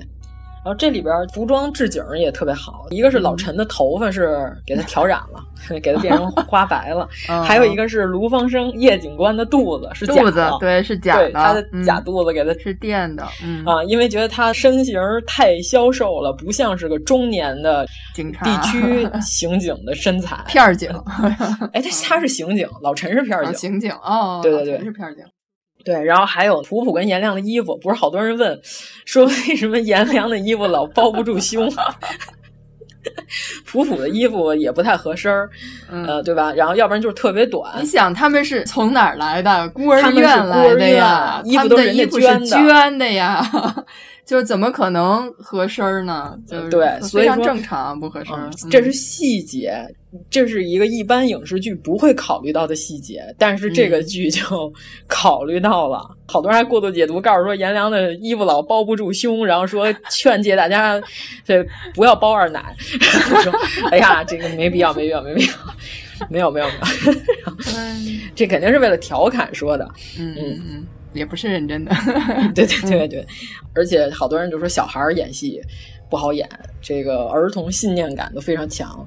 秦昊说他有一场戏是和那电梯里滋水枪那小孩滋他，嗯嗯嗯，然后他说这场戏他说太可怕了，这孩子就是不哭，他说 因为这孩子太小了啊，他不会害怕，他没有感觉到这个是害怕的。对你给他讲戏，他听不懂。对他意识里没有认为这样是害怕的这件事儿。对，后来他们说就是让秦昊吓唬他，然后后来那个小孩哭是因为他相信秦昊真的是一个杀人犯，然后就开始 哭。我还以为是让他看到他的秃头，然后就哭了。把假发套摘下来，你看，嗯，对，你看 啊，哭了。就是小孩儿，你要想让他有这个害怕的反应，非常好办。就是要不然说不要和小孩和狗搭戏，因为你永远都演不过。让孩子哭还不容易，你吓唬他不就行了吗？对吧？但是这个真正有表演天赋的小朋友是吧？这个普普和这个朱朝阳这小朋友叫什么来着？荣子山啊，荣子山。对，颜良叫史鹏元，这个普普叫王胜迪。普普人家就说这是天才型的小演员。嗯。好像据说这个剧从头到尾挑了得有千十个孩子，才从这一千人里找出这么仨孩子来。说那荣梓杉是因为他之前他演过《山河故人》里头不就有他吗？啊，他好像还演了挺多部戏的，人家可都是跟大导演演戏。对，对他之前跟张颂文演过《西小河夏天》，对对对，演过父子，对，在《西小河夏天》里头也是父子。但是史鹏元好像说，就是因为他表演经验稍微欠一点儿，他就这还挺努力的。但是他中间他好多戏他哭不出来，都是用的那个催泪棒。他自己也说不好意思，就他吃梨那场戏就是，他说我今天表现不好，然后这个满分十分，我就给我自己打五分。他说我用催泪棒，我就就值五分。等我以后能自己真的能哭出来，那我就一条过，那我就十分。你看人家小演员是吧？人家都知耻而后勇。这个很多成年演员是吧？这个假吃是吧？假哭，这个滴这个催泪棒、眼药水什么的，这个就呃令人不齿是吧？我们说的是哪些演员，就自己对号入座吧。反正那个普普是我看他们花絮里边是辛爽第一次跟这小孩对戏，啊，对的是那场，你为什么不报报警？嗯，然后那小孩一下眼泪就出来了，说如果我要报警了，朝阳就失去爸爸了。哎呀，嗯、就特别可怜，楚楚可人那种。嗯，好。然后这导演一下就决定拍板要用他了。行，那咱们开说这剧里的这几个女性角色了吧？行，红姐，红姐，哎呀，好矛盾。嗯，周春红这个角色，咱之前说的男性编剧写不出来的一个女性角色。哎呀，反正我觉得这个周春红，呃，哎，对了，我后来把弹幕给关了，就是因为我受不了弹幕是什么呢？就是那种小学生思维，你知道吗？我特别害怕那种，就是王瑶，你给我去死！然后那个要不就是朱永平，你对你儿子这样，你给我去死！然后要不就是周春红太可怕了，就是这种儿童式的这种观剧反馈，这个我是有点受不了，我就把弹幕给关了。我觉得这个剧里头。甚至包括张东升都没有任何一个人说值得去死的，对吧？就是很真实，对，就每个人都是一个真实的人。就是如果在生活中有这么样一个人，他反应就是这样的。对，就王瑶的过激的歇斯底里，那是因为他女儿死了，他就是这么过激和歇斯底里。我觉得王瑶在这几个角色里头，其实她的这个性格复杂程度也不是特别高的。我觉得她就是一个。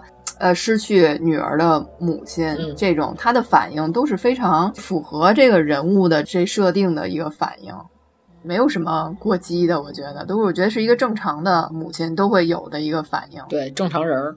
嗯，包括他女儿没死之前，就是他对朱朝阳的这种态度，嗯，我觉得都是正常的，是可以理解的。就先不说他这么做对不对，啊、但是这是一个正常人的一种情绪。对，他是站在胜利者的姿态上，他春风得意。他那会儿，你想，嗯、我又年轻，我又漂亮，我又嫁给了一个还稍微挺有钱的水产公司的老板，嗯、对吧？那我为什么我不得意呢？然后这个时候，前妻的儿子如果再回来的话，就是如果按照这个他虚伪的情况下，他对他好一点儿，没有怜悯他的点，你知道吗？就是他这种表现，就是这个身为在他这个角色里应该表现的，就是他就是这样。嗯嗯，那就是说红姐呗，红姐和主任、嗯、和马主任，嗯、马主任，马主任，请你吃橘子。嗯，马光才马主任，哎呀，这个马主任太可怜了，就好多人还说马主任渣男，说你怎么抛弃了红姐？然后说任何一个在单位里头的一个小领导，主任应该算是个领导了吧？都不能接受在大庭广众之下被广播，这样公开他们俩之间的关系，他肯定不可能再跟红姐在一起了，这个是嗯人之常情，对吧？就是虽然你们俩都是已经离异的关系，但是默默的好和公开大喇叭里广播这个完全不一样，这个带给大家的冲击力也是不一样的。而且他还说的是，因为我们俩那天在开房。是这个马主任不能接受这一点，他就要找一个老家的 这个没带孩子的妇女，这个是可以理解的。马主任就是红姐，肯定之后也不能再在这个单位再干下去了，这个就是必然结果。马主任其实之前他是想要公开他们这种关系的，对，但是周春红一直没有吐口。嗯。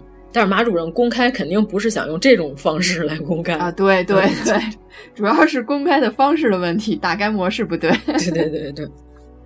然后所以说说马主任渣男这个事儿，我觉得、呃、理解有点幼稚，这不能叫渣男，这个正常领导可能都接受不太了。甭说正常领导，他不是个领导，他就是个 普通人，想过日子的老实男的，他也接受不了。嗯，这么大喇叭广播，这哪成？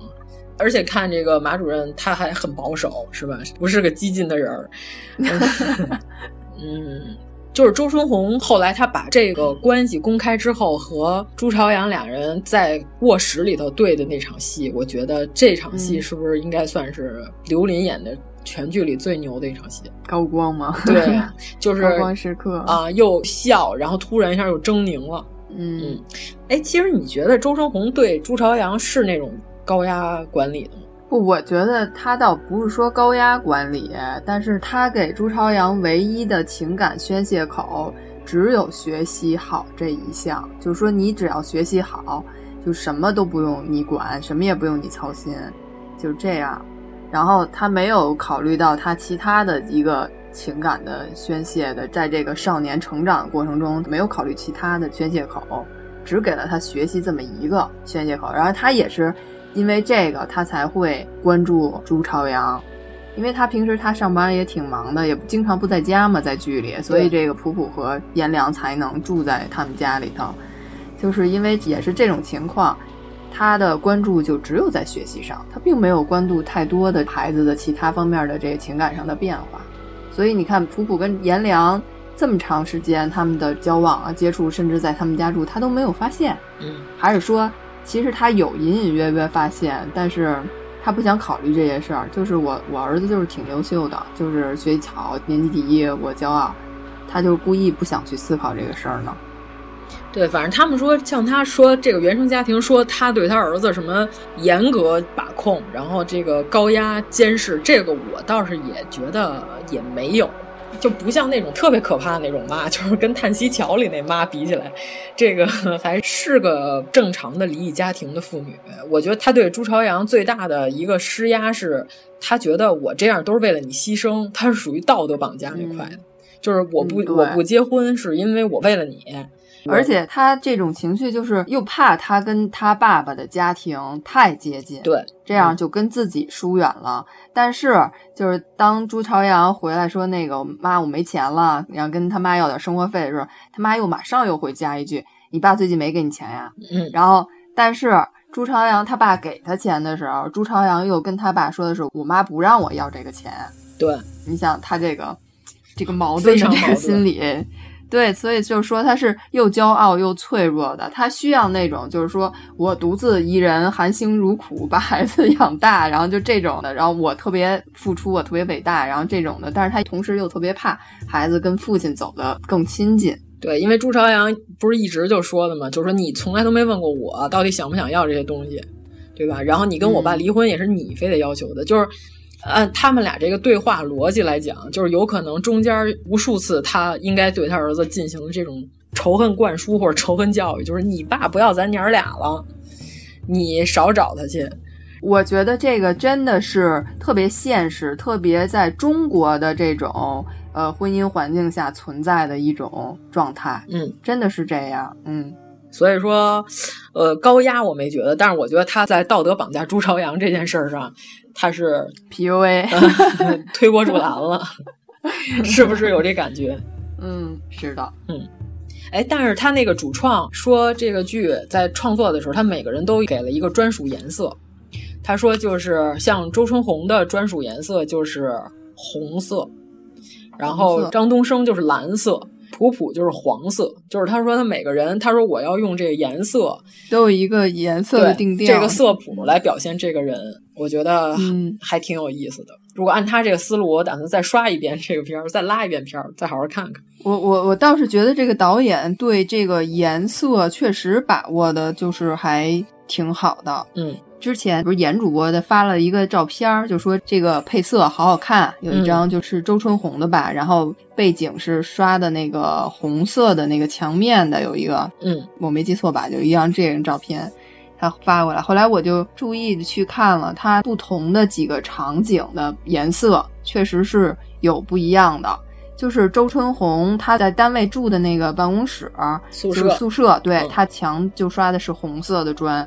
然后那个他马主任开房的那个旅店主要的基调也是红色的。对，然后包括他涂的红指甲盖儿啊，对他们自己的家，就是周春红跟这个朱朝阳家里头是一个墨绿色的基调。嗯，张东升的家和张东升的办公环境刷的都是蓝色的基调。对，张东升的主题颜色就是蓝色。嗯，它这个颜色有没有什么就是寓意呢？是代表一种什么情绪？具体的这个我还真没看，这个得再好好学习学习，看看导演在用色上有什么想法。因为我有一幕，我说我特别喜欢第九集的有一个镜头，嗯，就是那朱朝阳被王丽绑架到那个水产厂，嗯，绑在那儿，然后他看到那个张东升把王丽杀了以后，然后搬尸体，然后整个的那个水产厂的灯光都是红色红色的，对对，然后我觉得那个红色就代表一种。危险、死亡的颜色、危险警示，然后这种的，嗯、然后也而且就是当时的场面，你就有点像那种在炼狱的感觉。但是呢，在这样的一个环境里头，他那个镜头也是从朱朝阳的背后打过去，嗯、就朱朝阳坐在那儿绑着坐在那里，然后前面就特感觉特别像一个黑板，然后他看着张东升把那个谁的尸体那么拖走，就好像是一个学生在学习的那么一个过程。对啊，所以说他们俩是有传承的关系嘛，对仗，然后还有他们俩那名字也有对仗关系。对，嗯，就我说是不是导演也有这个这个镜头有这个？应该是有，我不知道，反正这是我个人的理解。镜头语言，镜头就这个镜头，我觉得真的我特别喜欢。嗯，对，然后还有他们唱小白船往天空上拉的时候，不是都是云层嘛？啊、然后就是最美好的童话幻想。唱那小白船，嗯、然后好多人还说五毛钱特效。紧接着，紧跟着从那个云层往下推，飘来了一个，下面就是张东升媳妇儿的尸体在海上飘着、嗯、啊，一下就变成了现实。这些对仗都非常有意思。看到这段时候，其实我想到的是《少年派的奇幻漂流》哦，跟 其中有一个场景，因为那个也是两个结局让你自己选。对，而且跟其中有一个海上的场景还挺像的，我感觉。哦。可能导演也和李安有所学习，嗯，哎，然后还有他们说，就是因为颜良他爸爸这场戏是原著里头都没有的，颜、嗯、良他爸爸所有的这些设定原著里都没有，原著里就直接就是说判死刑就完了。然后，但是这里头就是他爸什么戒毒，然后导致精神病，然后还给他塞了个梨。嗯、好像据编剧说，这个是真实经历改编的，这是他加入了自己的生活经历。哦这编剧的人生经历果然很丰富啊！这吃梨这这段，可能编剧也考虑到，就你说的那个问题，觉得之前原著里的那个 罪行不太合理，太不合理了，我的天！然后所以就又换了一个真实的案例的这个，嗯，嗯而且哎，但是这个颜良他也是单亲家庭吗？他只只说了爸爸，没有说妈妈的事儿。我估计这里头应该是妈妈已经跟别人跑了，或者怎么样的。反正就没演嘛，嗯啊，你看这里头，呃，除了普普是父母双亡，嗯、就是他是有父母，但是都已经过世了，嗯，然后这个从剧里看，就是朱朝阳是父母离异，嗯，然后颜良也是单亲家庭，然后还有那个叫叶什么敏，警察的那个女儿叶诗敏，她也是一个单亲家庭，对吧？就没有看到妈妈，整个这个剧的过程中，还是就只有看到爸爸啊，对。但是朝阳这边虽然有妈，但是他这妈妈 有点够呛，比较令令人害怕。嗯，呃，他是故意的这么一个设定吗？有没有就是说一个对比，就是说这几个孩子都是单亲家庭，然后但是还是有不一样？嗯，不好说。反正他们这里头确实原生家庭给他们带来的问题都比较大。嗯。但是叶迟敏就虽然也是单亲家庭，他还是算比较正常的一个家庭，对，因为他爸爸比较阳光嘛。嗯，对，而且你看，就是他照这个几个家的这个光的时候，只有叶迟敏他们家的这个光线是正常的，就没有那么诡异、那么压抑、那么阴 暗。对对，只是一个正常的家庭的一个光线。对，只有他每天训斥他爸，他爸在那谈案子，老说哼，小点声。然后 不是还有人说玩吧？对。他爸是一个非常正常和阳光的父亲，一碰见朱朝阳就是各种夸夸群，然后说朝阳妈妈，嗯、朝阳真厉害。然后他闺女也不爱听，对，然后哎，那那个什么《还珠格格》，还有后边的那个邵氏的老片儿和这个剧情这台词有所联系，这都已经都被大家讨论烂了。这个就是导演的恶趣味，就是他就想让这电视里的台词和他们互动一下，三十万两银子什么的。嗯嗯，我想想还有什么啊？最不合理的角色，王瑶的弟弟，啊工具人。对，就是一个工具人。他对们说创造这个角色的时候，他说就是需要一个人，然后他要让这个张东升跟这三个孩子产生一个紧密的关系。嗯，但是这个人最好也是跟这几个家庭中的一个家庭成员，所以就创造了这么一个工具人，就哪怕他的作用只是一个工具人。嗯，然后他就真的是一个工具人，太工具了。就是我看这个剧的时候，我唯一走神儿的地方，可能就是这个王丽开始出来了之后，就是太突兀了。但是他这个人，我觉得他的性格是在整部剧里头最直接的，最就是扁平，没有什么两面性，嗯、就很直接。嗯，就对，特别简单，不复杂。可能也是不是为了跟周围的这些复杂的这些人的人性的这个形成一个对比。主要是开始他没有铺垫，这个人出来的很突然，嗯、然后他消失的也很突然，我都感觉这个 这大哥您。而且你说他就是，如果说他真的是他特别喜欢这个外甥女儿，是吧？为了这朱晶晶，非得要和朱朝阳三番两次势不两立，这你说你一大人跟一孩子较劲，这事儿本来就非常莫名其妙了。就是咱首先说啊，这角色他设定是什么？就是他是身上已经背案子了，对吧？这个在逃人员，在逃人员说的是在逃，他身上背着这案子，他还行事这么高调。这个事儿 本身就不合理，对吧？你说你要怕警察，老子就是要跑，他肯定就不敢行事这么高调，或者说老子就是亡命徒，死了活该，我就要弄死这个跟我没什么血缘关系的这个，但是家庭关系上是外甥的这个人。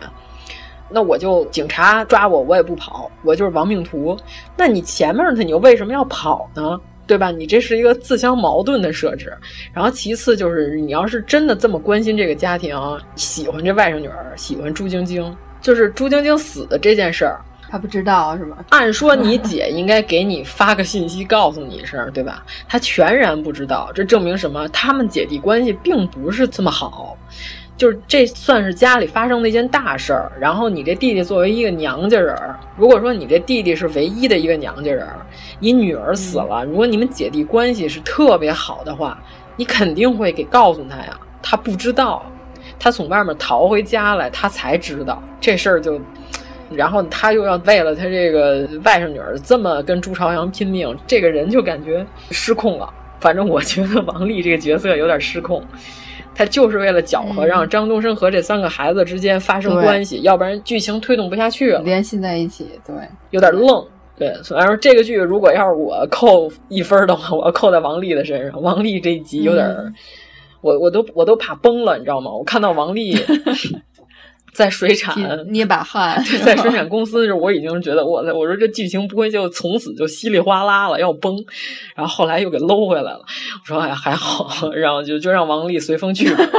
然后 Let it go，他果然是很工具啊，他太工具了。嗯，这个这个角色设计是不太好，有点愣。还有人说他那个后妈其实是朱朝阳杀的。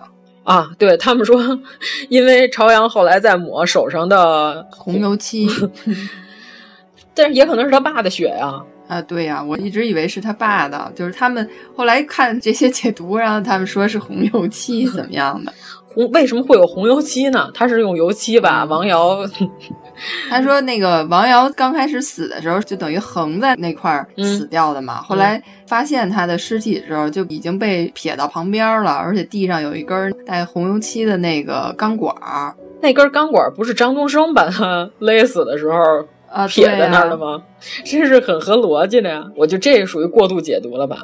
嗯嗯。而且我觉得，按他这个剧情推动来看，王瑶和他父亲的死应该是意外，就不是计划里头的，就不是预谋好的，应该就是因为他们正好来这个地方了，然后碰到这个张东升正在毁尸灭迹，所以就被顺手做掉了。对我也不认为这朝阳有非得要杀王瑶的理由，他没有啊，嗯、他对王瑶的恨没恨到这个份儿上。他也没有非要杀掉他爸的理由。对呀、这他整部剧他隐瞒这一些，不都是为了得到爸爸的爱吗？对呀就是不想失去爸爸的爱吗？嗯，他然后最后如果是他计划把他爸干掉了，这就有点说不过去了。对啊，而且如果说他真的这么心思缜密，从头到尾所有这些事儿都是他安排的，那我觉得他不可能有这么大纰漏，就是他整个这个计划里不可能有一个巨大的疏忽，就是他爸死了。如果说他真的是一特别牛的一高智商犯罪的儿童，他应该把他爸有可能去水产市场这件事儿给想进去，所以这个应该是一个意外。嗯，都说差不多了吧？所有这些人儿、这些剧情，你那边还有什么特别想说的？反正就是，我觉得这导演用色打光还都挺特别的，嗯因为一一般电视剧打光都是正反打，就是那个大大平光的人脸，嗯大平光，然后就能照着人脸非常清楚的这种。但这部剧不是的，它好多光线打过去，你的人的脸是有一部分隐在阴影里的，就这种效果的。对，秦昊有一个打光有一个镜头，就是一边脸在黑暗处，然后那边的脸是非常阴郁的，然后一边的脸在嗯光明处，他在流一滴眼泪，然后这嗯阴阳脸儿这个表演也是。一般人演不出这个表情，而且这个光对他的表演和角色塑造有帮助对对的对对这打光也不是乱打的啊！这完全是个电影配置的剧啊！哎呀，真是 很多镜头是用的那种运动的镜头，摇臂的那种的，追下来的那种，跟着人物的这个就是还有他的跟着人物的镜头的视角，对，对去变化的这种印镜效果的导演，他要自己在脑子里先有一个完全的设想，他就知道我这个摇臂我要怎么动，我才能得到我想要的画面。嗯，所以就是导演对这个镜头的把握还是非常好的。对，不像那些偶像剧、嗯用摇臂是为了突出这个人帅，然后他从天上飞下来，原地转三圈儿是吧？天上撒点花瓣儿，然后这个剧里都没有，所有的运镜也都是为剧情服务的。嗯，对，而且据说这个剧用的全都是广角镜头，就广角镜头的话，就会放更多的就是环境背景在这个镜头里头，然后就是整个的这个人物是在环境中去体现他的性格、他的这个内心啊什么的，嗯，不是光只靠演员本身来表现的。反正看完之后，我还挺想去湛江玩一下的。我觉得他们那老街区特别有样，可以弄一次什么 隐秘的角落圣地巡礼。有没有人想上那个山六峰山？哎，对你刚才说每个人颜色什么的，就有一场他们在有一个早点摊儿吃饭，嗯，那个早点摊儿背景是黄色的，嗯，刷了一半的墙是刷的黄色的，嗯，然后但是它的桌子全部都是红色的，然后那个群演穿的全都是黑白色的衣服。那场戏是颜良去找他爸爸的那个朋友借钱，嗯，然后只有他爸爸的那个朋友穿的那个衣服是蓝色的。哦，我觉得这肯定是有意安排的，这些就对对。是这个颜色都是这个剧里要的那个，每一个颜色应该都有自己的寓意。嗯啊，然后李梦，她在这里她是最年轻的一个成年演员，是吧？嗯，没有比她再年轻的了吧？主要演员里头吧，呃，对对对，应该是他和 张东升媳妇儿啊，徐静儿，他跟徐静儿，咱甭管这俩人谁大了吧，但是李梦的戏肯定是要比他多得多。我觉得李梦是个好演员，对吧？这个年轻一辈儿演员里，这个情绪把握上非常不错。就那里边演他那场哭戏，朱晶晶火化的那场戏，他说之前他已经哭了两天了。他说第三天他都要崩溃了，他说还要哭啊，他说我都快哭不出来了。然后后来他说红姐就是演这个周春红这个演员刘琳，然后对他帮助特别大，就是跟他互动，给人聊完之后他又开始崩溃大哭。然后这几场戏，我我觉得红姐和他打架那场戏演的特好。这俩大姐在街上撕吧，然后直接把红姐给揉起来了，在地上打了个滚儿。哎呀，真是一场真实的撕逼戏。总之，这个剧就是每个演员表现的自己的人物都很丰满。它，我觉得它是一个群像戏。嗯，虽然说有主角，但是它是一个群像戏，就是所有人都把这个角色表现得很好，这个戏才能有一个这么好的完整度呈现在观众面前。对，然后同时我们还推荐一下《蝇王》，就是有机会大家可以去看看这个剧，或者看看小说。这里边《蝇王》那个小说是英国人写的。哦，我知道是英国人写的，是不是拿过诺贝尔文学奖啊？我记得啊，是吗？这个我倒没注意，嗯、我主要是因为看这些残忍的儿童还不残忍的儿童，那里边有个戴眼镜的小胖子。对，就是我本来看那个黄渤演的那个在荒岛上那个剧，哦、对，就有点像，但是是成年版是吧？对对，我本来以为他会拍成《蝇王》，然后后来一看，哎，果然是一出好戏是吧？哎，果然是个贺岁片儿的风格。他可能就是因为换成了成人，嗯、就是成人他已经有了这种社会秩序的这个什么在脑子里，他可能就。不会回到那种特别原始的那种状态。对，就是儿童毫无社会秩序的时候，非常不错。反正还真的是诺贝尔文学奖。对对，蝇王是表现儿童邪恶膨胀，嗯、然后我觉得这苍蝇呼应的是这个。他们说，因为朝阳的甜品里掉进去一只苍蝇，然后说他爸说的话令他觉得恶心。我觉得这个倒倒是没什么感觉，因为他那会儿已经发现他爸偷拿录音笔了，对吧？然后包括。有一集后面那彩蛋，就是先开始大家都以为他那个嘴巴是为了他儿子打的，就是我怎么能怀疑我儿子呢？打了自己一个嘴巴，嗯、然后结果那个彩蛋暴露了，其实他发现了他那个拉拉锁的声音，他知道他儿子发现他在录音了，所以才说了那些假话。嗯，但是这一段就是对张颂文老师有一个采访，就是说他这个彩蛋打嘴巴表示的是什么？他说：“其实就是两方面都有，就是他一个是觉得对不起女儿，一个他又觉得他去怀疑儿子也特别不对。然后最后王瑶进来了以后，嗯，他就出去了。他说这一系列动作，他的揣摩是猪爸爸就说，我就从这儿以后我不追究真相了，我去补偿儿子就好了，我要为活着的孩子去做一点什么。对对他本身他自己说他表演时候心理状态是这样的。嗯那里也有一个镜头，就是他的影像投射在朱晶晶的遗照的那个玻璃上面，就是他们俩的镜头重叠了。然后我觉得这个时候就是他认为他是有两个孩子的，那我就是对不起这个女儿，我还要保住我这个儿子，这是正常的父亲的想法。因为王瑶只有一个孩子，然后周春红也只有一个孩子，只有他是有两个孩子，他要两个都。端水大师嘛，这是，反正他两个他都要考虑到，对，嗯，总之就是一个非常值得去细琢磨的戏，所以现在全民拉片儿嘛，然后拉片儿都拉到桌上的魔方去了，但是那个魔方确实，嗯，确实是一个值得全民拉片儿的戏，嗯、就是有很多的细节你可以去揣摩，可以去琢磨，嗯。关键就是他日记到后来，他一直在写日记，但是最后的时候，日记没有一个结尾的呼应。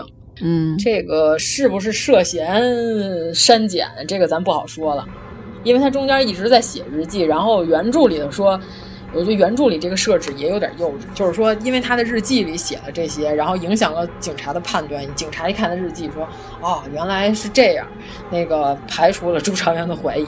我天！警察办案用日记，这个在现实中这个不能当成证据啊！日记是在现实生活中是不能当证据的。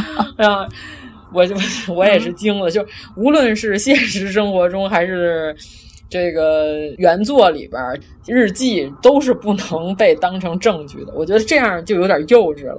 警察能说看了一个人的日记，嗯、然后就判断说他这个孩子当时是怎么想的，他到底是好人还是坏人，然后就排除了嫌疑。嗯、我觉得这个，嗯，就不太，嗯嗯，就首先你还是要看作案时间嘛，对吧？对呀、啊，你得看 证据，你有在场，有没有证据，要看这些的。啊、不会说因为你写了什么，一看哦我没干，然后我就判断你啊你没干。对，你看你有没有这个杀人动机。念快了，有点杀人动机，然后看你有没有杀人动机，然后你有没有作案时间，然后直接的证据就是看现场有没有遗留你的指纹啊、你的 DNA 啊，嗯、是吧？你的这那，或者说你的住所里边有没有关于这个死者的一些信息。这个都是判定，这个日记是不能作为判定标准的。日记只有这个名人写回忆录的时候，有可能形成他性格的判定标准。但是我觉得这个有点幼稚。这个剧里头是不是确实有一些就是线索断了呀，就像他们去取回相机的时候，那个老陈，嗯、他看到普普了，对我也以为跟朝阳在一起，我以为这块会后面会引出点什么来，然后并没有。对我以为说这一条线是不是剪掉了还是怎么样？对，我以为最后破案的关键是老陈又看到了普普，才联想到这仨人可能有点什么关系，就是和颜良、嗯、和朱尚，但是也没有，这老陈这条线也断了。啊，这不不理解，不理解，不知道是怎么回事，不知道是被剪断了还是怎么样。我觉得，要按导演的这个什么来说，我觉得不应该这条线就断了。嗯，但是也可能这个剧它还不是百分之百完美，毕竟是导演的第一个作品，对吧？嗯，和王瑶的弟弟一样，这个是。变飞了，也有这可能。不是王瑶弟弟，好歹还有个工具人的作用呢，还要推动剧情呢。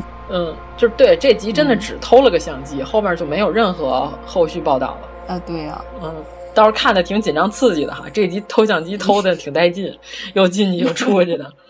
后来不知道怎么回事没有了。对，但是我觉得他是他们偷到相机以后，然后有一个那个镜头是非常阳光的那种，就是全剧里头有几个唯一特别阳光，然后显得还挺正面积极的那个，我觉得这是其中的一个。嗯、还有一个就是刚才说的颜良他们搬汽水的那一幕，搬完了以后，然后人家还给他们喝汽水的那一块，嗯、就感觉还挺阳光的，人还挺有生活，还挺有希望的。对。嗯、但是这种感觉，这么一个故事结束之后，最后的片尾画面竟然导演打的是献给童年，然后好多人说我不可能，我才没这样的童年呢，我们的童年都是做卷子特无聊，我们的童年那个没这杀人，然后又呃又是什么目击凶杀，这个没有没有没有这么刺激。说导演您的童年果然不一般，献给童年这么刺激，嗯，又是大火灾吧，又这又那的，嗯。行，那好，那咱们的观点就是，真相并不重要，对吧？无论是怎样，这个都是需要你自己去思考的，看你个人的选择。就像笛卡尔思故我在，对你，你你想看啥就看啥，你认为是什么就是什么。嗯嗯，那咱们这个这集就算讨论完了，就算说完了。行。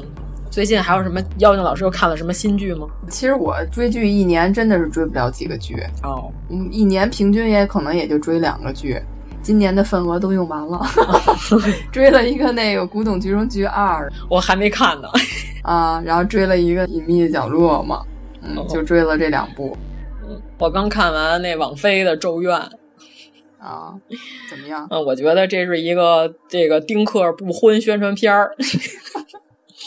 一共六集，就是这剧这集里边已经没有加耶子和那个俊雄都没有了。嗯、这房子已经变成了诅咒本身，就是，哦、但是呢，这房子吧，它还有差别诅咒，它不是无差别，不是谁进来谁死，它是有人就没死成。然后我就总结了一下规律，我发现凡是这个发誓不要孩子的作家和这个。房屋中介老光棍儿，还有一个就是谁都不待见他的刑警就没事儿，然后结果这个所有想在这个房子里生孩子、生儿育女，要不然就是带着俩孩子过来的人，最后都死定了，就是啊，然后还有这个本来没事儿，后来怀了孕之后开始厄运连连，这是一个计划 生育宣传片儿是吗？我说啊，日本人现在拍这片子不太合适吧？他们不是少子化现象很严重吗？他们应该都开始拍七十岁怀孕的这种特别荒诞的日剧了。呃，这个剧真是反其道而行之，反正我看完我。就有好多地方也没有解释明白，就不太合理。我觉得是有寓意吗？但是也看不懂导演的想法到底是什么。嗯，嗯，也是个七分吧，七分剧吧，嗯、可能七分也不到。嗯，要看不看都无所谓吧。每集半个小时，就是纯粹的心灵恐怖，一共才六集，一会儿就看完了，就算是个家常电影吧。嗯。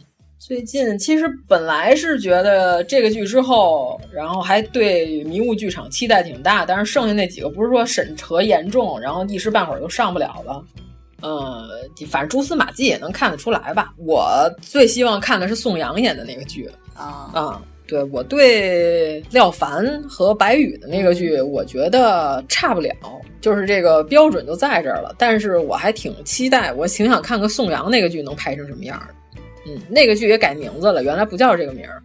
不是说这坏小孩儿本来就是剧组就是不想把这个剧定性成孩子就都是坏的，就是想让你自己思考嘛，所以想让紫金陈再给起一个名字。然后紫金陈起了几个之后。导演组就说：“那个谢谢，还是我们自己起了。我我现在知道了，这作者的这个文笔确实值得谢谢。哎呀，这个实在是不太行了，有点够呛。嗯嗯，但是就是故事性还是好的，就可能表现手法上确实不是很高级。对，嗯，就是说，如果你要是特别激动人心的话，我就会像看马亲王写的书一样。”就是我非得知道后来怎么着了，我也睡不着觉，真的，我看了中间断了两次，我都睡着了。嗯，反正这个故事会水平，然后 就这样吧。我有可能一会儿我有时间，我再接着把它看完。我倒要看看它后面还能胡编成啥样。开头我看到一半了，就我下的是电子版的，看它那目录上进度应该是有一半了。我不知道后面还会发生什么离奇的事情。啊，就是如果按原著，这朱朝阳是亲手杀了自己的亲爸爸和小妈，我不太能接受。我觉得这个不合逻辑。嗯，纯粹的恶也没有意思，看起来其实，嗯，就如果他是一个极端环境生长起来的人，有可能会这样。那他这又不是特别极端，就是比如你是巴西贫民窟是吧？你从小你就会用枪。然后那个，你的邻居就是被你另外一个邻居一枪爆头打死的。你要是在这种极端环境下生长，有可能，你就是个班里的第一名。我觉得，而而且这个作者吧，对女性角色好像恶意也很大，你知道吗？他这里边叶诗敏就原著里没有一个好人，叶诗敏叶警官的女儿也是坏人。然后叶诗敏就是校园零霸，就是因为朱朝阳比他考得好。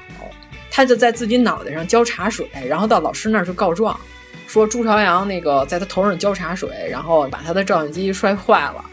老师就毫不犹豫的只批评朱朝阳一个人。但是我认为，按说在，呃，在咱们国家这个老师的心目中啊，就是谁学习好听谁的，就是 不太可能就是听一面之词，对吧？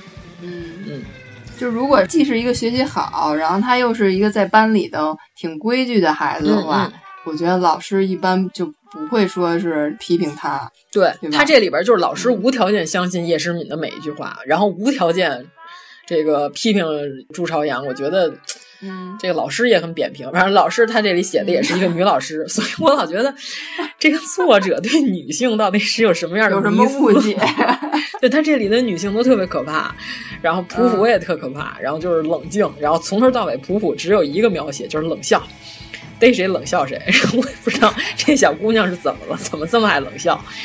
然后，嗯，面对这个张东升这个犯罪分子，他也不害怕，然后他冷笑。嗯，扁平扁平。所以就改编的，我觉得人物还是挺成功的。就在剧里的叶诗敏就是一个千年老二嘛，他的不满就是。来源于怎么这么努力还得不了第一？对他也很羡慕。他只有这一个怨点。朱朝阳和他的智力根本不在一个次元。朱朝阳都已经开始做高三的题了。对，然后网上有把他得的那个。少年宫满分试卷那张卷子有人扒下来，然后说是黄冈什么奥数竞赛试卷题，嗯，说完全不是初中生的水平，是高三的水平。对，昨天我打开 B 站，有一个老师在讲这个函数题，题标题就叫朱朝阳得到的最后一道加分大题，到底是一道什么题？然后开始讲题，哇塞，哎，这题我都没看懂，什么玩意儿？什么 F 什么括号什么 X 一 X 二的，鬼才看。看得懂，然后这个 这老师是一空中课堂，你知道吗？他跟这剧没有任何关系，他就是想讲这道题，单纯的就想讲这道题。然后标题是 出朝阳把你们吸引进来，在少年宫奥数班得到的满分大题，还到底是什么题？哎呀，没听懂，他讲的我一点都听不懂。嗯，很好啊，这个好，那我们今天对隐秘的角落这个就算我们讲的差不多了。嗯嗯，好的。对，然后我们同时也预祝这个张颂文老师早日买得起房，是吧？不要再在北京郊区买房了。啊，这个导演也不要驱车，郊区没准也挺好的呀。然后这样他能有一个安静的空间来思考他的这个角色揣摩什么的，我觉得可能也挺好的。对他现在房子也是租的，不是买的。哦、嗯、哦，说这个导演也是驱车很久，开到他的住所都惊了，然后说。说怎么住这么老远？然后这个，而且这张颂文老师在跟他们聊角色的时候，他想，如果这个张颂文老师不演，他说的这些话，我们这些梗我们都记下来，然后赶紧偷偷记。然 后说辛爽一直在底下偷偷记，也说太好了，我得赶紧写下来。关于这个角色角色的复杂性，然后我们要用上这些梗。嗯嗯，很好。嗯，行，那这个好，那就是今天先这样啊，谢谢大家。好的，嗯，谢谢大家，再见。如果您喜欢我们的节目，请在微博和微信公众号搜索“一九八三毁三观”，给我们留言，告诉我们你的三观故事。